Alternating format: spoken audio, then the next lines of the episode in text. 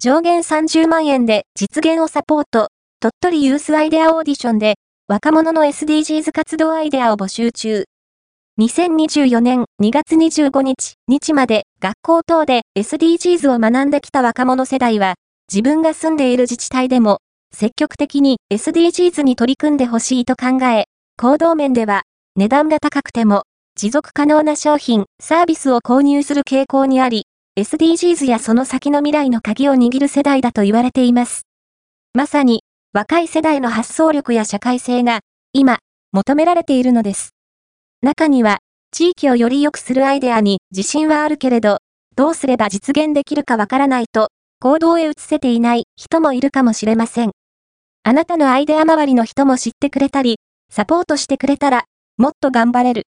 そんな若者の皆さんの SDGs 活動を地域みんなで応援する鳥取ユースアイデアオーディションを開催します。応募締め切り2024年2月25日、日曜まで上限30万円で実現をサポート鳥取ユースアイデアオーディションウェブエントリーはこちらから鳥取ユースアイデアオーディションとは？鳥取ユースアイデアオーディションについて教えてください。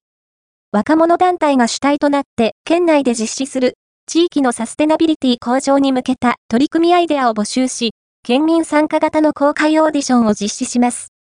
オーディションで上位の取り組みアイデアに対しては、その実現に向けた活動を、県が予算面などでしっかりとサポートします。参加するメリットを教えてください。鳥取、ユースアイデア実現補助金として、上限30万円足すクラウドファンディング手数料4万円、補助率10分の10を支援します。